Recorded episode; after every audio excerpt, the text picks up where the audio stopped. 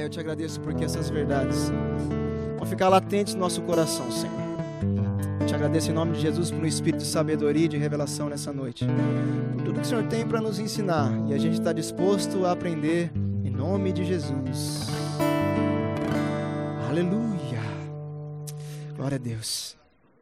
Uh! Amém, gente? Glória a Deus. Deus é bom. Amém?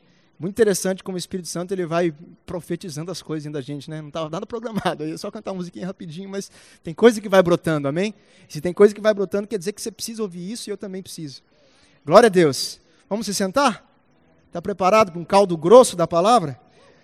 Não fica incomodado que eu estou com o microfone da Xuxa, não. Eu nunca usei esse negócio, mas assim, é mais fácil para ensinar, tá bom? Glória a Deus. Tem uma aguinha aí, lindão? Pode dar uma olhada, obrigado. Eita benção. Esse aqui, ah, não pode deixar ele aqui, porque se der algum pepino.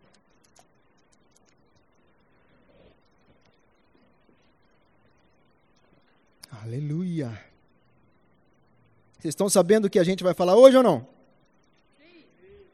Estão assustados? Nervoso? Gente, é o seguinte. É, eu me planejei, falei para o William, para a gente dividir esse estudo em dois sábados. Tá? É, é, lógico, não tem como a gente pregar a Bíblia toda, de Gênesis a Apocalipse, em dois dias, tá? em duas horas ou duas horas e meia. Tá bom? Deus levou sete dias para fazer o mundo, Deus é Deus. Quem dirá eu que vou pregar de Gênesis a Apocalipse em dois dias? Impossível. Tá? Mas, eu vou dar um panorama geral Vou dar uma, uma ideia macro do cronograma de Deus para a era humana. Então você não vai sair daqui especializado em escatologia. Tá? Em dois dias não tem como a gente fazer isso. Eu não vou te dar datas precisas, eu não vou falar para você o dia e a hora que Jesus vai voltar, porque se eu fizesse, se eu fosse, se eu, eu ia levar uma bronca do pastor se eu fizesse isso, tá bom? Até porque eu não tenho essa informação, tá bom? Senão eu passava, mas eu não tenho. Deus não me honrou com essa informação. Ah, então, assim, você vai sair daqui com uma ideia macro do que é a escatologia, qual é a etapa, passo a passo, que Deus destinou para os homens, para a era humana, para viver nessa terra. Amém?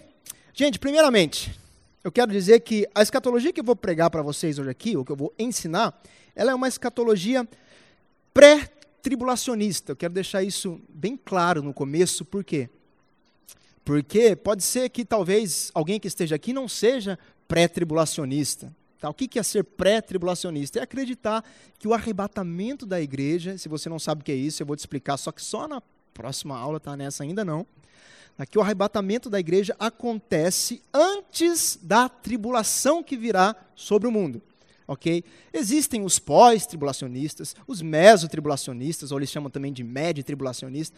Se você é algum desse tipo, não fique, é, não fique envergonhado, é, não fique tímido e não fique bravo comigo também. Mas eu, estudando as Escrituras, tenho uma percepção melhor do plano de Deus para a igreja ser pré-tribulacionista, tá? Esse é o meu entendimento e é o que a gente prega no Rema e aqui na igreja.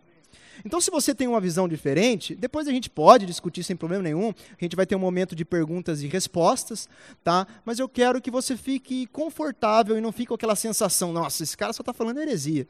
Porque eu não estou aqui dizendo que o pré-tribulacionismo é a verdade absoluta, tá bom? Mas eu quero te passar a interpretação que eu acho, tá? Pelo contexto geral, olhando de Gênesis a Apocalipse, mais correto. Tá bom? Tamo junto, te amo e eu sei que você me ama também. Amém, gente? Glória a Deus. É bom a gente falar isso, bem antes de começar. Vamos lá, o que, que é escatologia? Escatologia nada mais é do que uma palavra portuguesa que foi traduzida ou transliterada do grego, que é escatos mais logia, ou seja, é o estudo dos tempos, do fim, dos acontecimentos finais. Antes da gente entrar é, diretamente no cronograma de Deus. Dá, dá para liberar a timeline aí? Só para mostrar para eles como vai ser a ideia mais ou menos. Ah lá. Você que está no fundo, com certeza não está enxergando muito bem. Tá? Se você está, Deus te abençoou com uma visão maravilhosa. É, mas as pessoas que estão aqui na frente possivelmente estão enxergando. O que, que a gente tem aqui? A gente tem uma timeline, uma linha do tempo. O que, que é isso? É o cronograma de Deus para a era humana. Então a gente tem aqui desde eras passadas até novos céus e nova terra, que é o grande finale da era humana, ok? Hoje a gente vai falar um pouco e passar por eras passadas, a queda, a promessa, a lei, os profetas e vamos chegar no Messias. Vocês estão vendo que eu dividi em fases. Existem algumas pessoas que dividem em dispensações, mas isso eu precisaria de um tempo muito maior para poder destrinchar isso. Então, por isso que eu dividi, dividi em fases mais, mais macro, para te dar uma informação macro, tá bom? É, e na, no próximo sábado, a gente vai falar sobre o período da igreja, vai falar bem pouquinho, depois a gente vai entrar mais a fundo no arrebatamento, a tribulação, a segunda vinda de Cristo, o milênio, novos céus, nova terra. Então, hoje a gente vai falar mais ou menos aí uns 45, 50 minutos, tá bom? E vai abrir para perguntas e respostas. No sábado que vem, coma bastante, sabe? se exercite, fica bem disposto, porque talvez vá durar a, a, a ministração, o ensino, de uma hora e vinte a uma hora e meia, mais ou menos. Tá bom? Eu quis dividir assim, porque fica mais claro na minha cabeça e vai ficar mais claro na sua também. Amém, gente? Glória a Deus. Vamos lá. Você vai ver que eu não vou abrir tanto a Bíblia hoje, mas semana que vem eu vou abrir bastante. Então, fica tranquilo, tá bom? Glória a Deus. Vamos lá. Gente, antes da gente entrar propriamente dito na timeline, né, falando de eras passadas, a gente precisa conceituar algumas coisas. Primeiro, a gente precisa entender o que é a morte. O conceito da morte e aonde ela surgiu. Se a gente for resgatar eu gosto de começar a escatologia falando de Gênesis. Tá? Tem pregador que começa falando de escatologia lá em Tessalonicenses, em Mateus. Eu gosto de começar a escatologia falando de Gênesis, tá? que é o início de tudo, porque nada mais é do que é, é, o, o, o, panorama bíblico, o cronograma bíblico de Deus, ele envolve desde Gênesis até Apocalipse. Okay? E a escatologia está compreendido nisso. Então, se a gente resgatar a história de Deus criando a terra, a gente vai perceber que Deus cria todas as coisas, e quando eu falo coisas, eu falo o reino animal, o reino vegetal, eu falo o mar, o sol, a lua, as estrelas, tudo aquilo que são coisas, tudo aquilo que o homem tinha o domínio sobre. Deus cria em cinco dias. E é interessante que quando Deus cria essas coisas, Deus diz: haja tal coisa. Né? Ele fala: haja o sol, haja a lua, haja o reino animal, o reino vegetal, haja os animais. Então, Deus diz: haja. Mas, diferentemente de quando ele vai criar o homem no sexto dia, ele não mais diz: haja o homem. Deus diz: façamos o homem a nossa imagem e semelhança. A Bíblia, ela nos informa que Deus olha para dentro dele mesmo e diz assim: façamos o homem a nossa imagem e a nossa semelhança. O que é que isso quer dizer? Quer dizer que Deus está dizendo na terceira pessoa do plural e não na primeira pessoa do singular, eu crio o homem. Não. Ele está dizendo assim, façamos o homem. Isso quer dizer o quê? Primeira pessoa do plural, perdão. É, nós façamos o homem. Tem algum professor de português aqui para me corrigir? Façamos o homem a nossa imagem e a nossa semelhança. Ou seja, quer dizer que Deus não fez o homem sozinho. Ele teve ajuda de alguém. Amém? E a gente, estudando as Escrituras, a gente vai perceber que Deus teve ajuda de nada mais, nada menos do que o Espírito Santo e a segunda pessoa da Trindade, que até então não era conhecido como Jesus, tá? Mas era a segunda pessoa da Trindade, Deus Filho. Então, Deus Pai, Deus Filho e Deus Espírito Santo criam o homem à imagem e semelhança deles. Se Deus Pai, Deus Filho, Deus Espírito Santo, como é que é esse negócio? São três ou são um? Na verdade, é um, mas também é três. é assim: é um ser, é um Deus, mas se manifesta em três pessoas diferentes. Amém? Então, quando Deus cria o homem, ou o Espírito, o Filho e o Pai criam o homem à sua imagem e semelhança, quer dizer que assim como Deus é trino ou tricotômico, o homem também é criado um ser tricotômico. Ou seja, o homem é criado um espírito, tendo uma alma e habitando dentro de um corpo. Então Deus cria o homem um espírito. Por que o espírito primeiro? Porque o espírito é a parte mais importante. Não que as outras não sejam, óbvio que são. Mas o espírito é o mais importante porque é através do espírito que o homem conseguiria se relacionar com Deus. Que o homem conseguiria ter comunhão com Deus, relacionamento com Ele. Ok? Deus é espírito, importa com que, que o homem se relacione com Ele através de um espírito. Então, Deus cria o homem um espírito. Mas Ele também dá ao homem uma alma. E o que é a alma do homem? A alma do homem, podemos dizer que é a mente do homem.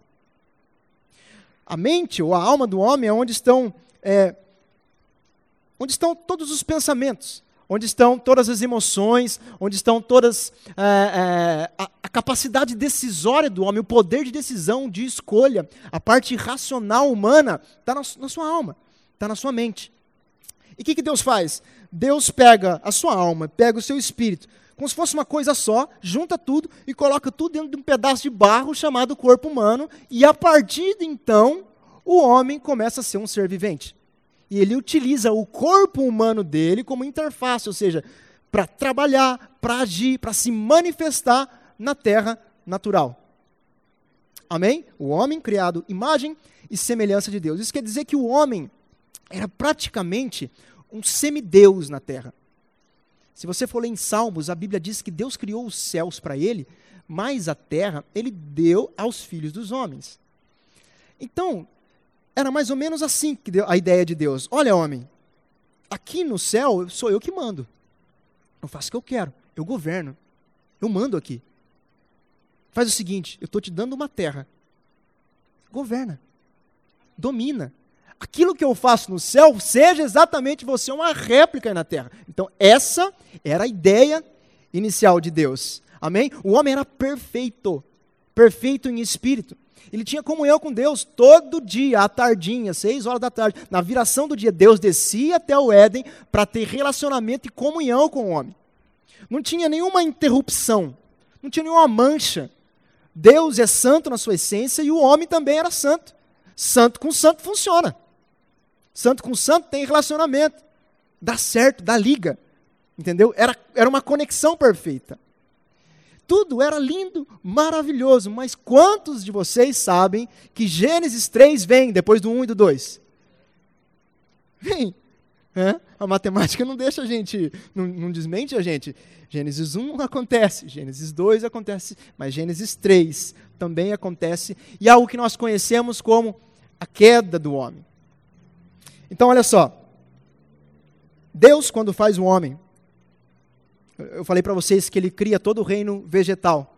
Tá? Se hoje a gente tem em torno de 2.500 espécies de árvores, possivelmente, com certeza, lá no Éden a gente tinha mais do que isso, porque talvez algumas entraram em extinção, ok? Então, Deus colocou para Adão e Eva desfrutarem de mais de 2.500 espécies de árvores, para eles comerem à vontade. Então, alguns questionam: puxa, Deus é ruim, por quê? Porque ele colocou a árvore do conhecimento do bem e do mal para Adão cair. E ele sabia que Adão ia cair. Puxa, que Deus ruim, né? Será? Um Deus que coloca mais de 2.500 tipos de árvore e fala assim: Adão, come de tudo, cara. Desfruta. É seu. Mas eu vou te falar um negócio. Uma só. E essa aqui, ó, você não pode comer. Só uma. Mas você tem 3 mil, 4 mil, 5 mil tipos para você desfrutar. Mas eu peço para você, uma só. Não come. Porque o dia que você comer, você vai morrer. Agora, por que Deus colocou a árvore do conhecimento do bem e do mal no jardim para o homem cair se ele sabia que o homem ia cair? Sabe por quê? Porque ele foi obrigado a fazer isso. Deus foi obrigado a colocar a árvore do conhecimento do, do bem e do mal no jardim. Por quê? Porque Deus criou o homem à sua imagem e semelhança. Deus faz o que ele quer, ele tem o poder de escolha, decisão. Ele decidiu, numa eternidade qualquer, eu vou criar um homem. Por que ele criou? Porque ele quis. Deu na telha de Deus, ele criou o homem. Deu na telha. Ele é um, é um ser com poder decisório. Ele faz o que ele quer. Homem, você é igual a mim. Você faz o que você quer. Você quer me seguir? Você quer me servir? A árvore do conhecimento do bem e do mal nada mais é do que uma chance do homem mostrar para Deus que ele gostaria de servi-lo ou não. E a gente sabe que, infelizmente, a opção de Adão foi de comer do fruto e decidir naquele momento. É como se ele estivesse dizendo: Eu não quero te servir. Então o que acontece? Satanás, que antigamente era Lúcifer, e a gente vai falar um pouquinho disso daqui a pouco, ele estava ali no Éden e ele se incorpora numa serpente. E quando ele se incorpora numa serpente, a serpente diz a Eva: Eva, pode comer do fruto, fica à vontade. Aquilo que Deus falou, que você vai morrer, não acredita muito naquilo, não. não. É, aquilo é mentira. E Eva fala assim: Não, mas Deus disse que eu vou morrer. Então ela, ela dá uma aumentada no negócio. Ela fala assim: ó, Eu não posso comer, não posso nem tocar. Deus não falou que não podia tocar. Mas ela fala: Não posso comer e não posso nem tocar. Mas conversa vai, conversa vem, e a serpente é boa de lábia, e Eva gosta de uma lábia. E o que acontece? Eva come do fruto e dá ao seu marido, que também não é nenhum santarrão, e come do fruto junto. O que acontece naquele momento? A queda do ser humano. Ou seja, a partir de então, de Adão e Eva, todo o ser humano estava agora destituído da glória de Deus, destituído da presença de Deus. Adão não tinha mais condição de se relacionar com Deus, por quê? Porque Adão pecou. Deus é santo na sua essência, irmão.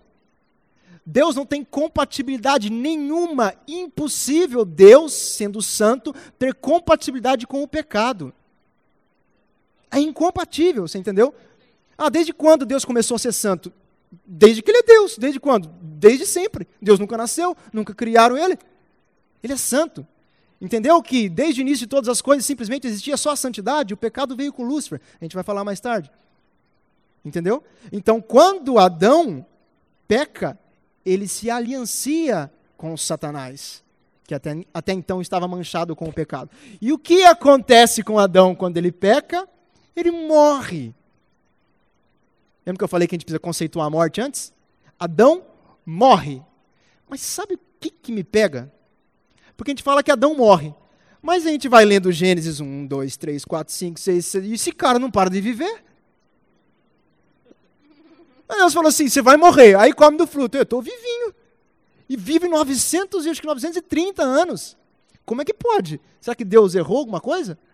Sabe por quê, irmão? Porque a gente precisa entender que o conceito de morte não é só simplesmente uma morte física. Primeiro, a gente precisa entender que a morte, inicialmente, ela é espiritual e imediata. Adão pecou, comeu do fruto, morreu espiritualmente imediatamente, ou seja, não tinha mais conectividade, ligação com Deus. Morreu. Quem está longe da vida é morto. Jesus disse: Eu sou o caminho, a verdade é a vida. Quem está longe da vida, é por isso que não tem, ah, eu vou viver longe de Deus, mas eu vou viver minha vida, não faço mal para ninguém. Sabe o que acontece, cara? Você não está entendendo que foi Deus que criou tudo isso e as regras são dele. Você entendeu? Não é que, ah, Deus me deu a opção de eu viver aqui, eu vou viver do jeito, mas não tem como viver longe dele. Sabe por quê? Porque longe dele, longe da vida. E longe da vida só tem morte. Longe da morte tem vida. Então, assim, ou é vida ou é morte. Não tem um outro caminho alternativo. Você entendeu? E o que aconteceu com Adão foi que ele morreu imediatamente ali quando comeu do fruto, desobedeceu a Deus, morreu espiritualmente. Pronto, o que aconteceu? Está ligado com Satanás e o mesmo destino de Satanás agora era o destino de Adão. E a gente vai perceber que naquele momento, Adão, que tinha um corpo que era incorruptível, ou seja, era um corpo que não tinha corrupção, ele não ia morrer em nenhum momento fisicamente, ele começa a ficar corruptível, ele começa a envelhecer, ele começa a adoecer, ele começa a se corromper, até que chega aos seus novecentos e tantos anos, e ele morre fisicamente. Então a gente tem aqui o conceito da morte espiritual, da morte física e tem mais um tipo de morte que eu preciso falar para vocês: a morte eterna. A morte eterna, ela nada mais é do que uma consequência da morte espiritual. Ou seja, pecou, morreu. Morreu, eternamente. Ou seja, morreu espiritualmente, morreu eternamente. Ou seja, o destino final, eternamente falando, é uma morte eterna, uma separação eterna de Deus. Entendeu? Lembra que longe de Deus, que é vida, é morte. Se eu sou separado eternamente de Deus, eu tenho a morte eterna. Então vamos lá. Três tipos de morte: espiritual, física e eterna. Amém? Vocês estão assustados até aqui? Bom, vocês vão ver semana que vem. Outra coisa que a gente precisa conceituar, talvez isso você nunca tenha ouvido falar, alguns já, óbvio, né, mas alguns não.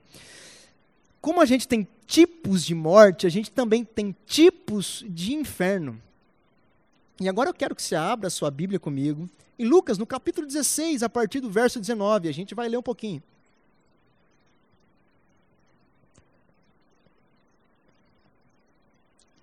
Lucas capítulo 16, no verso 19.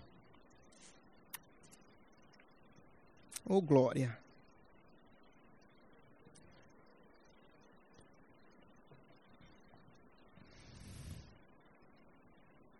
A primeira palavra que a gente tem para inferno, querido, e eu quero, antes de eu começar a ler, só explicar algo para você.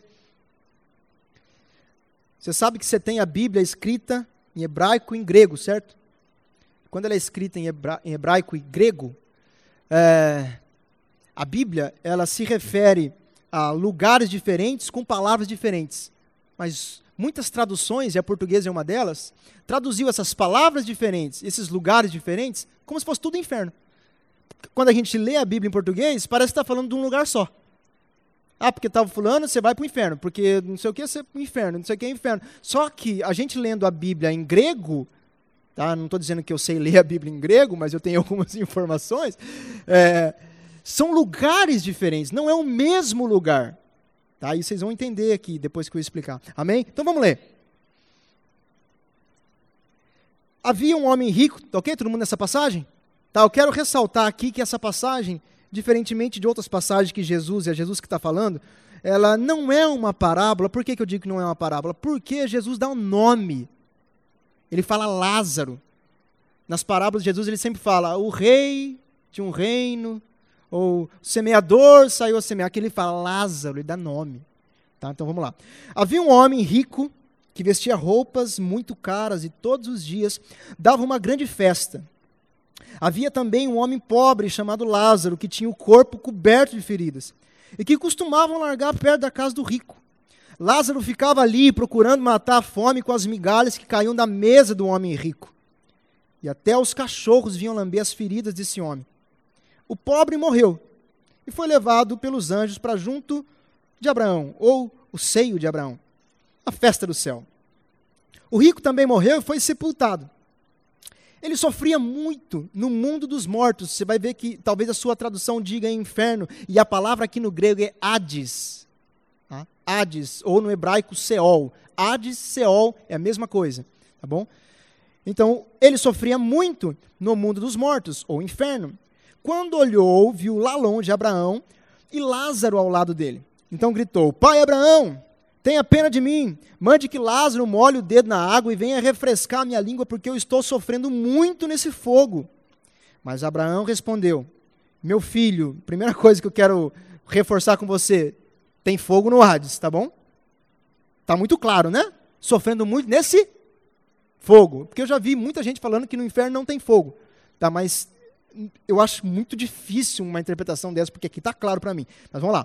Mas Abraão respondeu: Meu filho, lembre-se que você recebeu na sua vida todas as coisas boas, porém Lázaro só recebeu o que era mal. E agora ele está feliz aqui, enquanto você está sofrendo. Além disso, há um grande abismo entre nós, importante, hein? Um grande abismo entre nós, de modo que os que querem atravessar daqui até vocês não podem, como também os daí não podem passar para cá. E o rico disse: Nesse caso, pai Abraão, peço que mande Lázaro até a casa de meu pai, porque eu tenho cinco irmãos. Deixe que ele vá e os avise, para que assim não venham para esse lugar de sofrimento. Mas Abraão respondeu: Os seus irmãos têm a lei de Moisés e os livros dos profetas para os avisar, que eles os escutem. Mas só isso não basta, pai Abraão, respondeu o rico. Porém, se alguém ressuscitar e for falar com eles, aí eles se arrependerão dos seus pecados. Mas Abraão respondeu: Se eles não escutarem Moisés, nem os profetas, não crerão, mesmo que alguém venha ressuscitar. Gente, primeira coisa que eu quero é, deixar muito claro com vocês aqui. Né? Se você olhar e ler essa passagem, sem ler o restante da Bíblia inteira, você vai pensar o quê? Bom, todo rico vai para o inferno e todo pobre vai para o céu. É ou não é? Se você ler sem, sem, sem ler mais nada da Bíblia, está é, muito claro. O rico vai para o inferno e o pobre vai para o céu. Mas presta atenção. Se a gente falar um negócio desse, e Jesus estava conceituando isso junto com, é, junto com uma, uma, uma briga que ele estava tendo com alguns religiosos né, que esbanjavam dinheiro, enfim, também era esse o contexto. Mas a gente não pode, de maneira nenhuma, dizer isso, porque isso vai infringir de uma maneira letal ó, a base, o fundamento da salvação bíblica, que você vai ler de Gênesis Apocalipse, que é a salvação vem por meio da fé da graça de Deus mediante o Espírito Santo. Quem crê em Cristo Jesus é salvo. Confessa com a boca crê com o coração e é salvo. Se eu falar que se eu for rico, ou seja, pelas minhas atitudes, eu vivi na riqueza e eu vou para o inferno, eu estou totalmente contrário ao princípio base. Princípio base. Então, como eu interpreto a Bíblia? Tendo um princípio base. Sabe como que eu leio escatologia? Eu leio tendo princípio base. Porque se você. Eu estou te dando uma visão, você vai chegar na sua casa, vai procurar no YouTube, você vai ver trocentas visão. Tá? Agora, como eu interpreto? Cara, eu tenho meus fundamentos. Eu tenho a minha base que é inegociável e não tem como mudar. Então eu preciso interpretar as profecias de acordo com a minha base. Ok? Então jamais, em momento algum, eu posso dizer que o rico vai para o inferno e o pobre vai para o céu. Amém, gente? Ah, mas como que eram salvos? Ué, pela fé. Não, Cauê. Jesus não tinha morrido ainda. Como que eram salvos? Pela fé. Mas Jesus não morreu, como é que eles iam crer em Jesus? Eles criam no Messias. A gente conhece Jesus hoje, é lógico, como o Messias, mas antes eles não tinham ideia que Jesus era o Messias. Mas aquele que compartilhava da fé de Abraão, que cria na promessa, que um dia o Messias viria resgatar Israel, quem cria nisso, com certeza era salvo e com certeza, nessa situação, o rico não cria nisso e o pobre cria nisso. Tá bom, gente? Amém? Isso precisa ficar muito claro, porque assim, é perigoso esse tipo, você entendeu? Não, irmão vai sair, ah, o irmão falou que eu não posso ter dinheiro. Pelo amor de Deus. Tá? Salvação é pela graça. Então vamos lá. Segundo, a gente falou do Hades, certo? Então, vocês perceberam que tem aqui, nesse, nesse texto, o mundo dos mortos, que é onde o rico vai, tá? lugar de sofrimento, e o seio de Abraão, que é onde o pobre vai, que Lázaro vai. Tá? É uma coisa que também eu preciso deixar muito claro aqui. Mesmo as pessoas do Antigo Testamento acreditando que o Messias viria, vamos dizer assim, eles eram salvos, mas ainda não completamente. Porque o sangue de Jesus ainda não havia sido derramado realmente para a remissão dos pecados. Então, se o sangue ainda não havia sido derramado, com que autoridade e direito essas pessoas estariam no céu diante de Deus, compartilhando aquela conectividade que Adão tinha antes? Eles não tinham direito nenhum. É por isso que, na minha visão, é muito complicado eu falar que o seio de Abraão era o céu e as pessoas do Antigo Testamento iam para o céu. E, interpretando as Escrituras, eu começo a perceber que, na verdade, todos eles iam para o inferno. Mas existia compartimentos diferentes no Hades, que era o mundo dos mortos e o seio de Abraão e um abismo entre eles. Tanto é que a consciência era preservada. E o rico olhava para Lázaro e reconhecia até Abraão. Mas existia um abismo enorme entre eles. Só que tudo era inferno. Sabe por quê? Davi falou assim: ó, não deixará minha alma no Hades. Davi cria no Messias. Davi era um homem segundo o coração de Deus. Tá, então, todas as pessoas do Antigo Testamento também iam para o inferno, mas existia um lugar separado, de, de, de, um lugar temporário, vamos dizer assim, só que sem sofrimento. Mas existiam outras pessoas que não criam na promessa do Messias, e essas pessoas iam direto para o lugar de tormento. E ali também um lugar temporário aguardando o juízo. Então, olha só, as pessoas que iam para o lugar de tormento estão aguardando o juízo e ainda estão lá hoje. Tá? Esse juízo é só lá no fim, para esses ímpios do Antigo Testamento. Tá bom? Mas as pessoas que estavam no seio de Abraão estavam aguardando o quê? O Messias.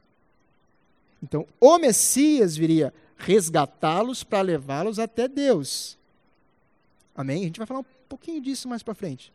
Amém, gente? Então, Hades, uma coisa, e seio de Abraão e mundo dos mortos é como se fosse o Hades, só que existe uma separação entre os dois. Dá para colocar aqui, passar um slide? Eu acho que eu tenho um. Só para vocês entenderem. Olha só, você está vendo? É como se o seio de Abraão fosse um lugar um pouco mais alto, você tem um abismo e você tem um lugar de tormento. Tá? Isso tudo é o Hades. Ok? Obrigado. Aí, como eu falei para vocês, assim como as mortes são tipos de mortes, diferentes tipos de mortes, os infernos são diferentes também. Tá? Então a gente é, vai ter alguns lugares na Bíblia que a palavra inferno, na verdade, é Geena, não é Hades. O que é o Geena no grego? O Geena é o local definitivo. Quem está no mundo dos mortos, no Hades, esperando o julgamento para estar lá para ir para o Geena, que é o lago de fogo de Apocalipse 20. Jesus, quando falava para os religiosos, falava assim: ó, vocês vão queimar no lago de fogo se continuar desse jeito. É o Geena. Entendeu? Então as pessoas, quando morriam, iam para o mundo dos mortos, ficavam ali e estão ali até hoje aguardando o julgamento final para serem lançados no lago de fogo, que é o Geena. Então, Hades, seio de Abraão e Geena. Para complicar um pouquinho mais, a Bíblia ainda lança outro tipo de inferno, que está aqui em 2 Pedro, no capítulo 2, no verso 4. Eu vou ler para vocês para a gente ganhar tempo, porque o tempo já está indo embora. E eu tenho bastante coisa para falar. Em 2 Pedro, capítulo 2, verso 4, diz assim: Pois Deus não poupou os anjos que pecaram, mas os lançou no inferno prendendo-os em abismos tenebrosos a fim de serem reservados para o juízo. Ou seja, mais os lançou no inferno. Ah, isso aconteceu na época de Lúcifer, quando Lúcifer pecou contra Deus e os anjos foram lançados no inferno, que aqui a palavra é Tártaros, é um lugar diferente. Ah, Cauê, todos os anjos então estão aprisionados nesse lugar. Não, como assim? Os anjos caídos todos? Quem está tentando você e eu então? Então não são todos, são alguns. Senão, não teria nenhum demônio para te tentar. As pessoas não ficariam endemoniadas. Entendeu? Então, possivelmente são alguns demônios, alguns anjos caídos que estão lá e também estão aguardando o julgamento. Tá? Então, são três tipos de inferno diferentes: Hades, Geena e Tártaros. Amém, gente? Glória a Deus. Benção pura. Vamos para a nossa timeline agora? Pode colocar na tela, por gentileza.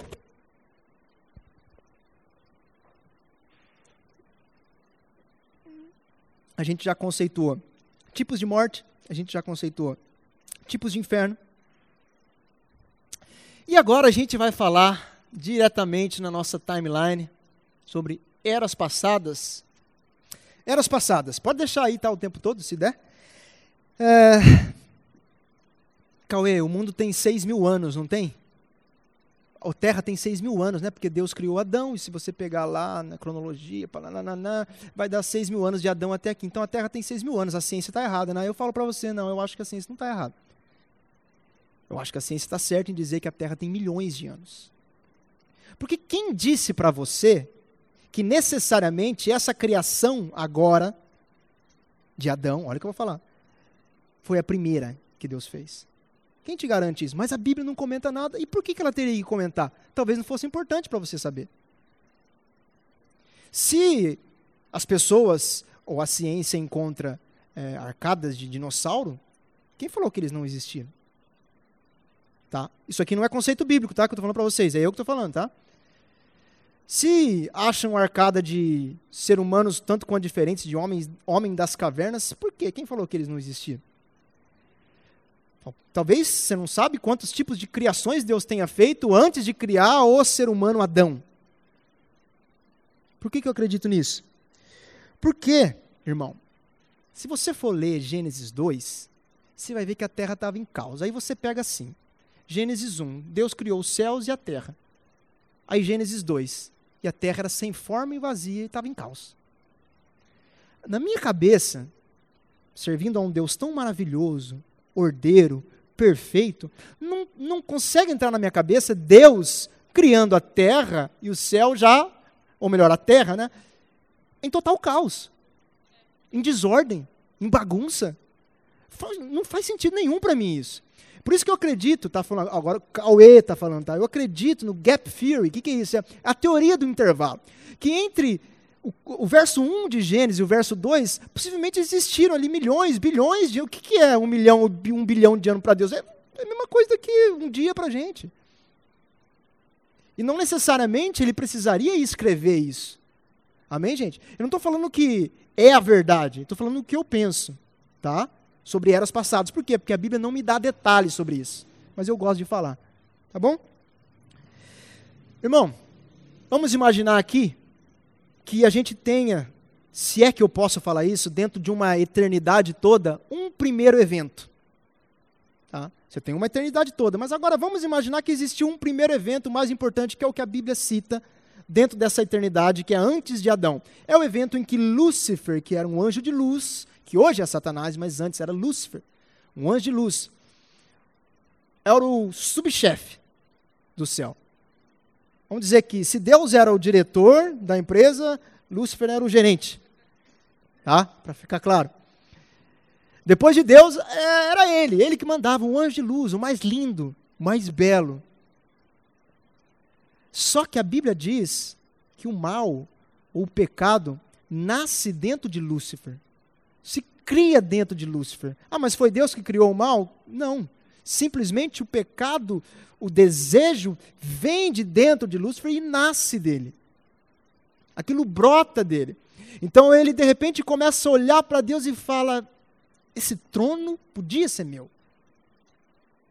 Por quê? Tudo bem, ele me criou, eu sou o segundo, mas eu não gosto de ser o segundo. Eu queria ser o primeiro.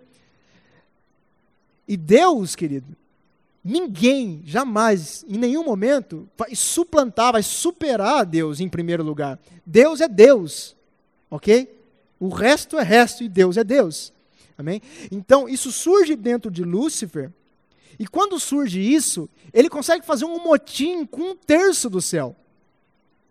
A Bíblia diz que um terço dos anjos se rebelam contra Deus nessa rebelião de Lúcifer.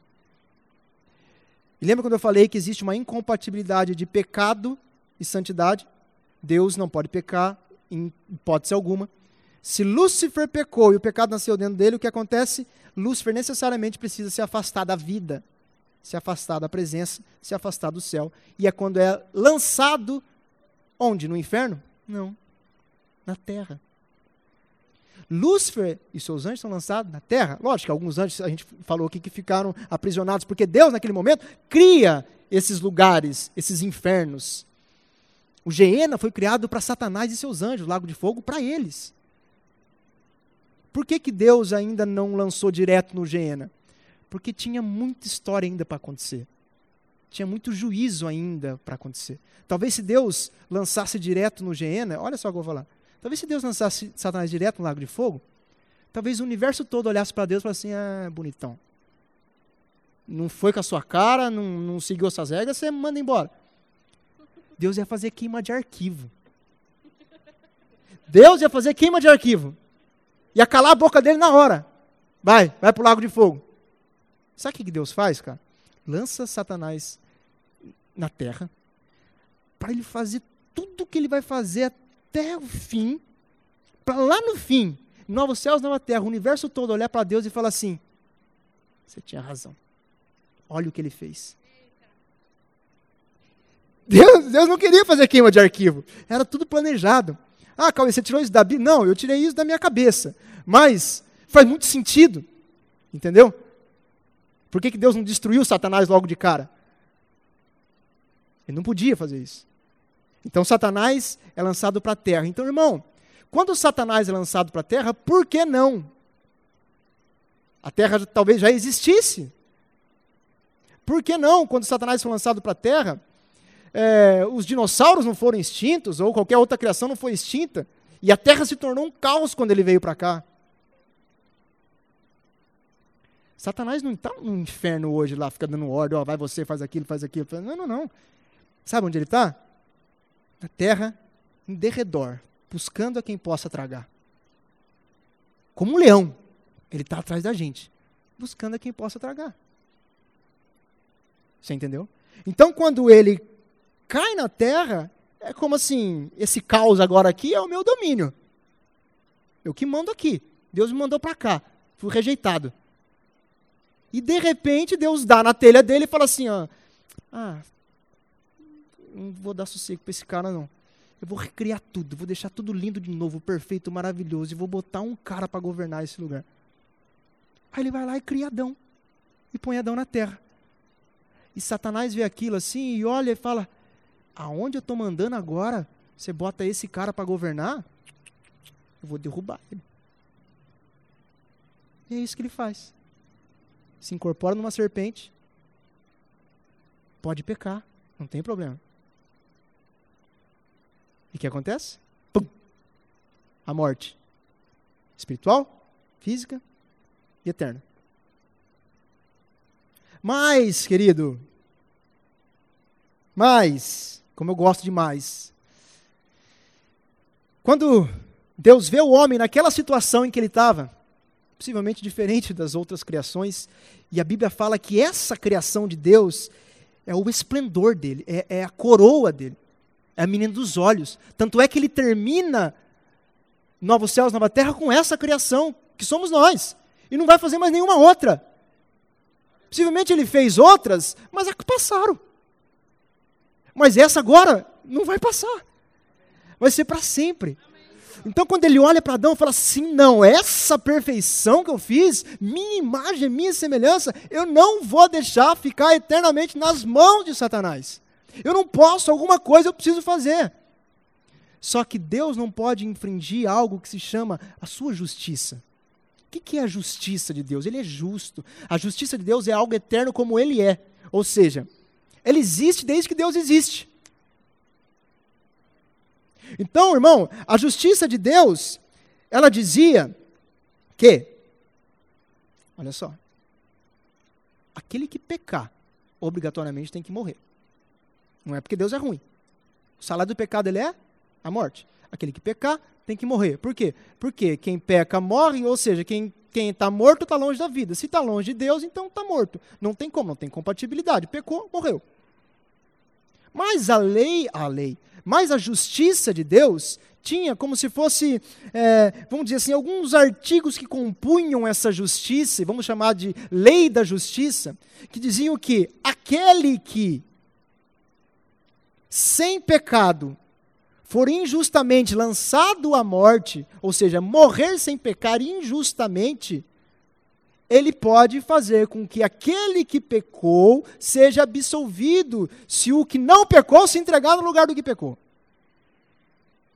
Vou tentar repetir para você não ficar assustado. Então, olha só, a justiça de Deus dizia o seguinte: é como se fosse um artifício. Tinha um artifício ali. Deus estava assim: como é que eu vou resgatar o homem agora? Na minha justiça permite eu fazer isso. O quê? Olha, se alguém que não tem pecado morrer, opa, isso infringe a máxima. Qual que é a máxima? Quem peca morre. Então, se alguém não pecou, não pode morrer. Mas se alguém sem pecado vier a morrer, quer dizer que aquele que pecou pode ser absolvido por aquele que morreu e não pecou.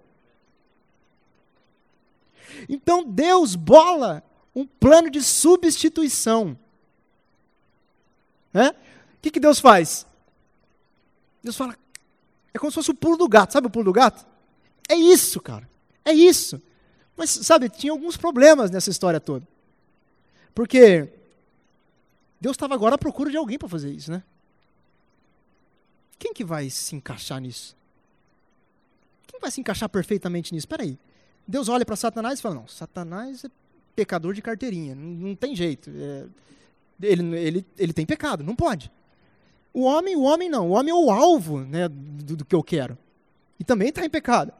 Eu preciso de alguém sem pecado. Ele olha para o universo todo assim, ó, e o universo todo manchado com pecado. Sabe por quê? Porque o universo estava sob domínio de Adão. Quando Adão pecou, todos pecaram. Não só os filhos de Adão, mas também o universo todo manchado com pecado. Tanto é que a Bíblia diz que a natureza geme em dores de parto, tentando voltar ao que era antes. Por quê? Porque não é para ser desse jeito. Não é para o leão comer o cordeiro. A Bíblia diz que no final de tudo, o leão vai andar junto com o cordeiro. Então você percebe uma irregularidade na natureza hoje. Há tantas tragédias na natureza hoje, por quê? Porque ela geme. Eu quero voltar ao que eu era antes. Você entendeu? O pecado de Adão manchou e desconfigurou aquilo que Deus fez. Então, quando Deus olha para o universo todo e fala, está tudo manchado com o pecado. Mas, de repente, Deus olha para dentro dele e fala assim: o único que pode resolver a situação toda sou eu. Só eu não tenho pecado. Só eu posso assumir essa premissa e realmente fazer com que esse plano de substituição funcione. Irmão, e exatamente é isso que Deus faz. Porque quando Adão pecou, ele imediatamente lançou uma promessa, uma promessa de substituição. Em Gênesis 3, verso 15, ele vai falar para a serpente, logo depois da queda, vai falar assim: Eu vou colocar uma inimizade entre você e a mulher. Eu vou colocar inimizade entre os seus descendentes, serpente, e o descendente dela. Você, serpente, vai até ferir o calcanhar do descendente dela, mas você não vai destruir ele. Em contrapartida, o descendente dela vai destruir a sua cabeça e ele sim vai te aniquilar. Você entendeu? A inimizade entre a serpente e a mulher. O que, que Deus estava falando? Que alguém ia nascer da mulher e iria ferir Satanás na cabeça. Quando se fere na cabeça, o que acontece? Acabou, aniquilado. O descendente seria ferido no calcanhar, mas ferir no calcanhar não mata. Machuca, dói, mas não mata, não destrói. Então, quando Adão pecou, imediatamente após a queda e a morte do homem, surge a promessa do Messias. Amém, gente? Está tudo bem até aqui? Lembra que eu falei que só Deus conseguiria satisfazer esse plano? E é exatamente isso que ele faz. Deus tem a ideia mais louca, mais mirabolante, mais maluca que você pode imaginar. Deus, um ser espiritual, todo-poderoso, decide criar um corpo humano para ele. Tem noção disso, irmão? Meu Deus do céu. Só que antes dele criar esse corpo humano e vir à terra que a gente vai falar, algumas coisas precisavam acontecer antes. Nós estamos falando do Antigo Testamento. Mas por que, que Deus já não mandou Jesus na hora? Porque algumas coisas precisavam acontecer antes. O que, Cauê? É, precisava vir a fase da lei. Por quê? Porque as pessoas tinham que saber que elas estavam erradas e indo para o caminho errado. A lei nada mais serviu para mostrar para a pessoa que ela estava indo no caminho errado e para dizer assim: olha, não mate, não roube, não adultere, não faça nada disso. Porque isso é errado. Ah, beleza, isso é errado. Só que se você, numa vírgula sequer, se você cair, você já não tem direito mais voltar para mim. Não tem direito mais à salvação. Você não tem direito a. a, a você está numa situação pecaminosa, não tem direito de voltar para Deus. O que, que isso quer dizer? Deus quis mostrar para o homem na lei que sozinho o homem não conseguiria se salvar. A lei serviu para isso. Então as, é um erro absurdo as pessoas falarem que no Antigo Testamento as pessoas eram salvas pela lei, porque praticavam, é, porque quando não adulteravam, quando não matavam. Quem que não fazia isso no Antigo Testamento? Era impossível não cair numa vírgula sequer. E Deus fez exatamente isso para quê? Para mostrar que, olha, homem, você não consegue sozinho. Não é a força do seu braço. Eu preciso agir dentro de você para que você consiga se salvar. Mas eu tenho que fazer isso em você. Então, primeiro, Deus precisava mostrar e abrir os olhos de entendimento do homem para ele entender que ele não poderia se salvar sozinho. Amém, gente? Por isso que a lei veio. Só que não bastava só a lei. Era preciso os profetas também. Por quê? Porque os profetas era que apontavam. O Messias está vindo. Olha, os profetas mais ou menos assim. Deus colocou a lei. Você não pode salvar sozinho. Mas fica tranquilo. Vai ter alguém que vai vir. E com esse alguém, você vai conseguir se salvar. Por isso que teve isso aqui, gente. A lei, os profetas. Então veio a queda, Deus, Deus lança a promessa de substituição, ele precisa implantar a lei, e depois da lei o que ele faz? Ele envia os profetas para apontar para o Messias. Por quê? Para ninguém ficar indesculpável.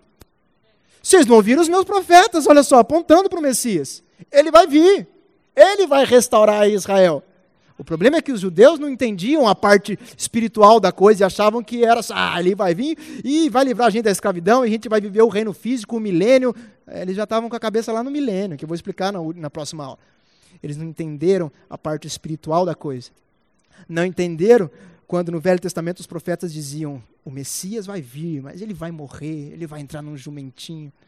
Eles não pegaram isso. Porque eles não pegaram, porque foram desobedientes o propósito deles foi passado para a gente. Qual era o propósito deles? Disseminar a salvação do Messias. Só que eles negaram o verdadeiro Messias e por isso esse propósito veio para nós. Amém, gente? Então, olha só, depois que se passou os profetas, quem vem? O Messias. Então, de fato, aí agora Deus cria um corpo humano para ele. A loucura continua aí, gente. Ele vem até essa terra, e como ele vem? Fecundando uma virgem. Ele vem fecundando uma virgem, ou seja, o Espírito Santo fecunda uma virgem para que Deus menino possa nascer. Ele não veio do, da junção de, de José com Maria. Foi o Espírito Santo que fecundou Maria. Então Jesus veio não com a carga pecaminosa de Adão, mas veio com uma característica divina, mas ao mesmo tempo humana, porque ele foi tentado aqui na terra. Ele sentiu fome, sentiu vontade, tudo que você sente, Jesus sentia. Só que precisava alguém com um propósito de, no sentido de, eu vou até o fim desse negócio, porque eu sei que se eu pecar, vai tudo por água abaixo. Que homem que ia fazer isso por milhões de pessoas que o acusavam? Você faria isso? Só Deus poderia fazer isso. Só Deus, se transformando em homem, poderia assumir esse propósito de eu vou até o fim, sem pecar. Se Jesus pecasse, cara, já era. A gente estava tava todo mundo condenado. Só que ele vem através de uma fecundação espiritual divina, não carrega essa carga pecaminosa de Adão e mais, não peca durante os seus 33 anos e meio de vida aqui nessa terra. E a Bíblia diz que ele vem como, como um carpinteiro, durante 30 anos e vem crescendo cheio de conhecimento, de graça, de justiça e de bondade. E a Bíblia diz que no final dos seus 33 anos e meio, ele se entrega numa cruz. E por que ele se entrega numa cruz? Ele se entrega porque ninguém poderia tirar a vida de Jesus. Ele veio sem pecado e nunca pecou. Ué, o salário do pecado é a morte. Se Jesus nunca pecou, como é que ele poderia morrer? Então por isso que ele diz: Eu decido me entregar. A minha vida ninguém atira. Eu decido entregar. Amém. Amém? Antes de Jesus vir, a, além dos profetas, Jesus, Deus mandou um cara chamado João Batista. E esse cara vinha com, com um batismo de arrependimento. E era mais ou menos assim, ó. Gente, tudo que foi falado nesses quatro mil anos que se passaram é agora. Ele está vindo, ele está aqui. É necessário o arrependimento. Se arrependa e creia no Evangelho, porque o reino espiritual está aqui. E os judeus, infelizmente, não creram por quê? Ah, porque não é o reino físico que vem. Então a gente não crê nesse cara. Eles não entenderam o reino espiritual que João Batista estava falando.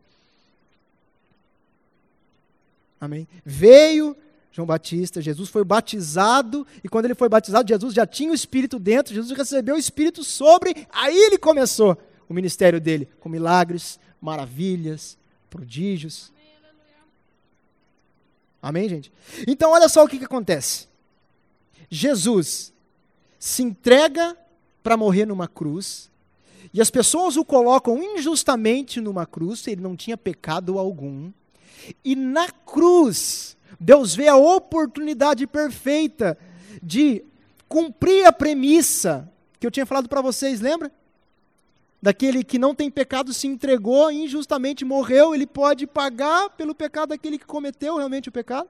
É nesse momento que Deus consegue, o momento em que Cristo Jesus vai para a cruz injustamente, numa tentativa de morte, Deus consegue pegar o meu pecado, o seu pecado, o pecado de Adão, o pecado de toda a humanidade, todos aqueles que ainda vão nascer e cravar em Cristo Jesus na cruz.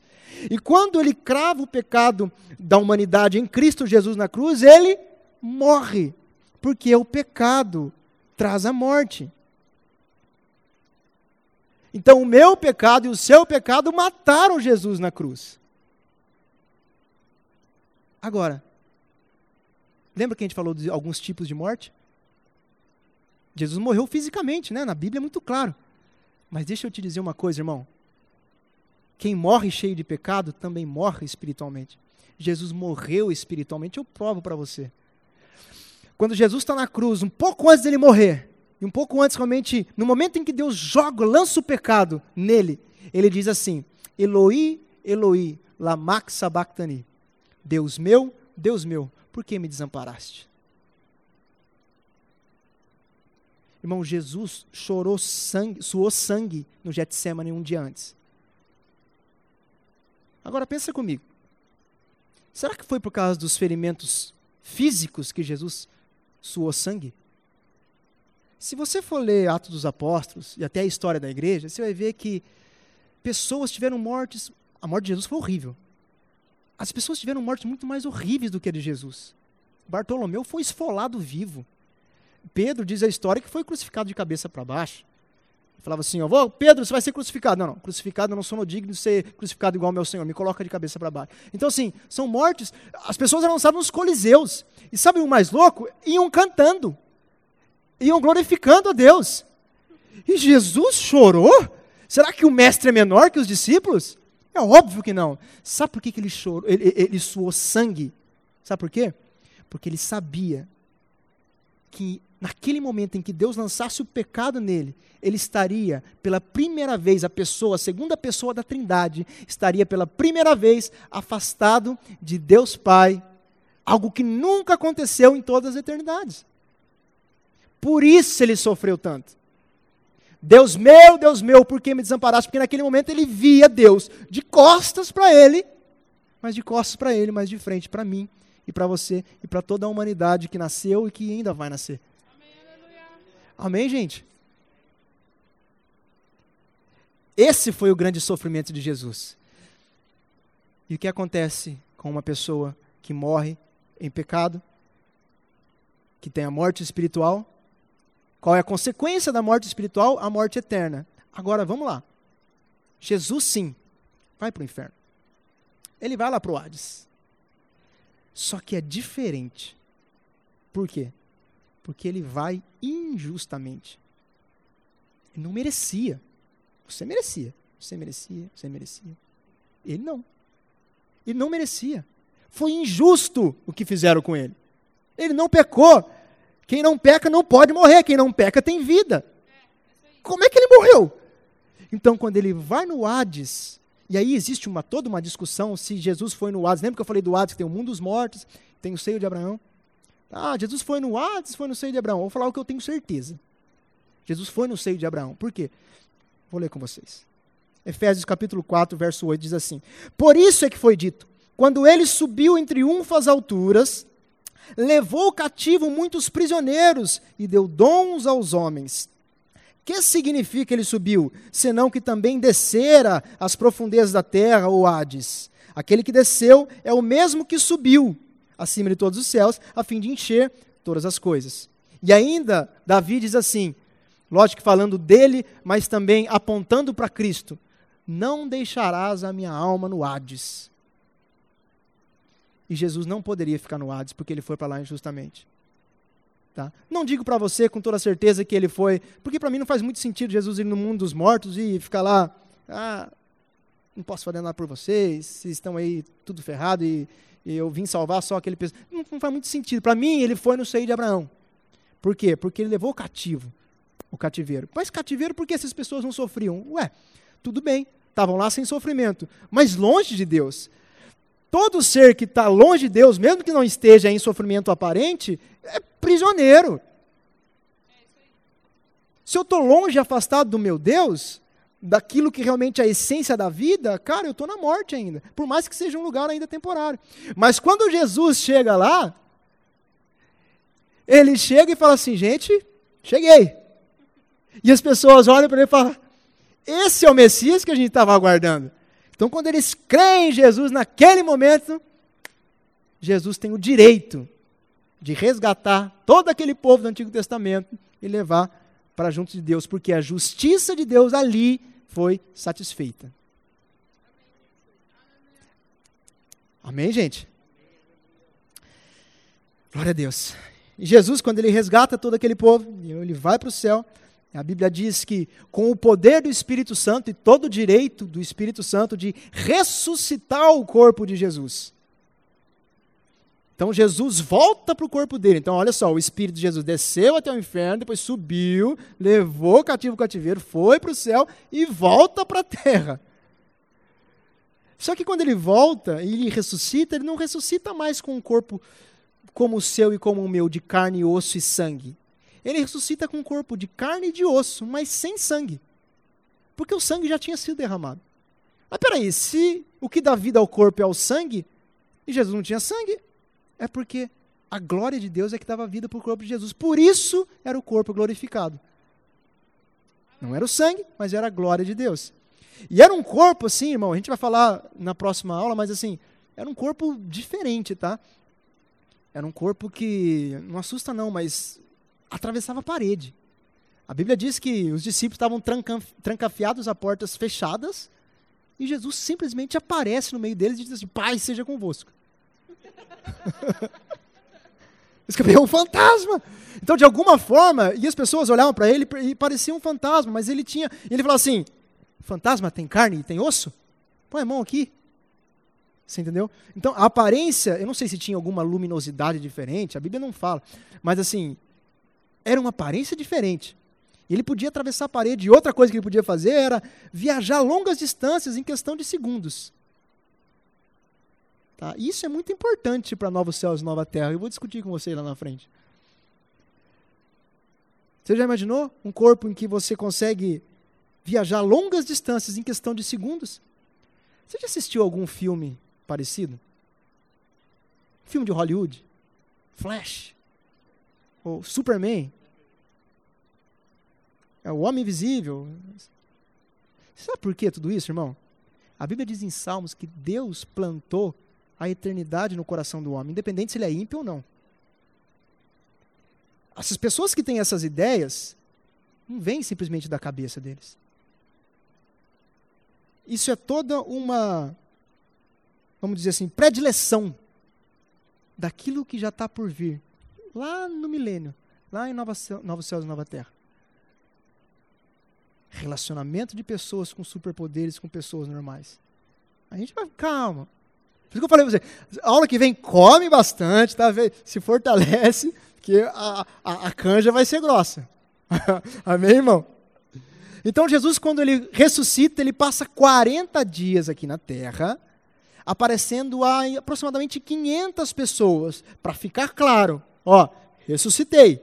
Estou aparecendo aqui a 500 pessoas. Mas ele deixa uma mensagem muito forte para os discípulos. Ele fala assim: não saiam de Jerusalém em hipótese alguma enquanto o Consolador não vier. Não, Jesus não vai embora, pelo amor de Deus. Não, não, não. Eu preciso ir embora. Mas como assim você precisa? Agora, vamos restaurar o reino. Eu preciso ir embora. Porque se eu não vier, o Consolador não vem. Olha só, irmão. Por que o Consolador tinha que vir? Por que o Espírito Santo tinha que vir? Quando Jesus foi para a cruz, as pessoas, vi, os discípulos viam ele, ele realizando milagres e maravilhas, prodígios. Né? Oh, tem coisa mais factível para você crer num cara que é o Messias, que está fazendo o coxo andar, né? o morto ressuscitar depois de quatro dias. Esse cara só pode ser o Messias, ninguém faz isso se não for de Deus. Interessante que quando Jesus vai para a cruz, todo mundo desaparece. Só foi um lá, João. Não é porque João acreditava que ele era o Messias, não. João é, ah, meu amiguinho, está indo para a cruz, eu vou acompanhar a mãe dele. Era essa a ideia de João. Mas quando o Espírito Santo desceu, irmão, e veio dentro e sobre as pessoas, a paixão por Jesus que ele gerou foi tão intensa que mesmo as pessoas não vendo mais a Cristo, criam de todo o coração e passaram loucamente a pregar o evangelho por todas as nações. Porque o Espírito Santo gerou isso nelas. Foi um, foi um combustível. Foi uma injeção de adrenalina. Oh, precisa. Jesus sabia disso. Por isso que ele falou assim: eu não posso ficar aqui. Porque se o Espírito não desce, não tem essa injeção de adrenalina. Se não tem injeção de adrenalina, vocês não conseguem pregar o Evangelho. Se vocês não pregam o Evangelho, não tem como as pessoas que nesses dois mil, ou sei lá quantos anos a gente vai viver ainda, vão ser salvas. Não tem como. Como elas vão ouvir a mensagem. Por isso que Jesus não poderia implantar logo o reino físico a terra. Eu não vou falar aqui das 70 semanas de Daniel, mas é por isso que a última semana de Daniel, se você que tem algum conhecimento disso, não pode ser, não foi implantada lá logo quando Jesus morreu. Porque precisava um tempo de pregação. Um tempo de disseminar o evangelho. E então, Jesus disse lá em Mateus 24, e então, quando esse evangelho do reino for pregado a toda criatura por todas as nações, só aí é que vai poder vir o fim. Precisava desse tempo. Quando acontece esse tempo? Depois que Jesus é assunto aos céus, dez dias, no dia de Pentecostes, exato dia de Pentecostes. Eu não sei se sabia, mas o dia de Pentecostes já existia antes, tá? Desde a época lá de Moisés. O Espírito Santo veio exatamente no dia de Pentecostes. Deus gosta de data fixa, viu, irmão? Deus gosta de número. Eu, eu, eu falo que Deus é o cara mais numerólogo que existe. Ele gosta muito de número. Ele gosta muito de data fixa. Ele gosta muito de calendário, ele gosta muito de cronograma, de planilha. Deus é engenheiro, irmão. Ele é arquiteto, mas é engenheiro também. Amém? Minha mulher que gosta, né, das planilhas. Então fique esperto. Estou brincando, tá, gente? Mas se vocês quiserem discutir depois sobre números, a gente, a gente fala. Mas enfim, dez dias depois que Jesus foi assunto aos céus, o Espírito Santo vem no, no dia de Pentecostes. E então aí, esse é o ponto, o marco inicial da era da igreja, a era da graça que nós estamos hoje. Tá? Quando Jesus ressuscitou, chegou, lembra que eu falei que eles estavam trancafiados? Então Jesus entrou na sala e soprou o Espírito sobre eles. Eles receberam o Espírito Santo dentro. Nasceram de novo, estão salvos. Os primeiros a nascerem de novo na, na história da, da humanidade. Jesus morreu, pagou o preço, foi justificou, está tudo certo. O Espírito Santo foi soprado, receberam o Espírito dentro, nasci de novo. Tem direito a ir para o céu. Só que não só nascer de novo basta. Espera o Espírito vir sobre. Quando ele vier sobre, aí vocês vão ter uma injeção de adrenalina, vão ficar apaixonados por mim, que vocês vão sair que nem louco pregando o Evangelho, ressuscitando o morto, curando o enfermo. Amém? Quando acontece isso, aí sim, Jesus é assunto aos céus, se assenta à destra da majestade santa, onde ele está até hoje, aguardando que tudo se cumpra de acordo com o planejamento e o propósito de Deus. Amém? Deus faz tudo isso porque ele tem um planejamento de tempo, irmão. Jesus veio na plenitude dos tempos. Por que na plenitude? Porque primeiro disse que precisava acontecer tudo isso aqui, ó. A queda, a promessa, a lei, os profetas, depois ele vir. Por isso a plenitude do, dos tempos. Foi no momento exato. Amém? A era da igreja, a gente vai. Apesar que a gente não fala quase nada da era da igreja, porque a era da igreja é o que a gente vive hoje. Tá? Então não, não, vale a pena ficar entrando em detalhe, porque é o que se aprende no rema. Era da igreja é isso. É o poder da oração, é o poder do jejum, é congregar, é pregar o evangelho, é cur... É isso. Então não tem por que eu ficar falando. Eu quero focar na escatologia, nas, nas etapas, tá? no passo a passo do, do cronograma de Deus para a era humana. Amém? Na aula que vem, deixa eu só fazer um resumo rápido com você, só para ver se você pegou. Vamos lá, rápido. Primeiro, Lúcifer peca contra Deus e é banido dos céus. Lançado na terra. Possivelmente nesse momento a terra entra em caos. Segundo, Deus recria a terra e cria o ser humano para governá-la. Terceiro, Adão e Eva pecam contra Deus e passam a ter o mesmo destino de Satanás, ou seja, o lago de fogo. Quarto, Deus assume a culpa que não era dele e inicia o plano redentivo ou de substituição do homem pecador. 5. Deus se faz humano para poder assumir o pecado da humanidade na carne e ser morto em uma cruz, satisfazendo a justiça de Deus em Cristo. Sexto, Jesus resgata os santos do Antigo Testamento, do seio de Abraão, e os leva até o céu. E aí então, Jesus ressuscita e vem o Espírito Santo e a gente inicia a era da igreja. Amém, gente?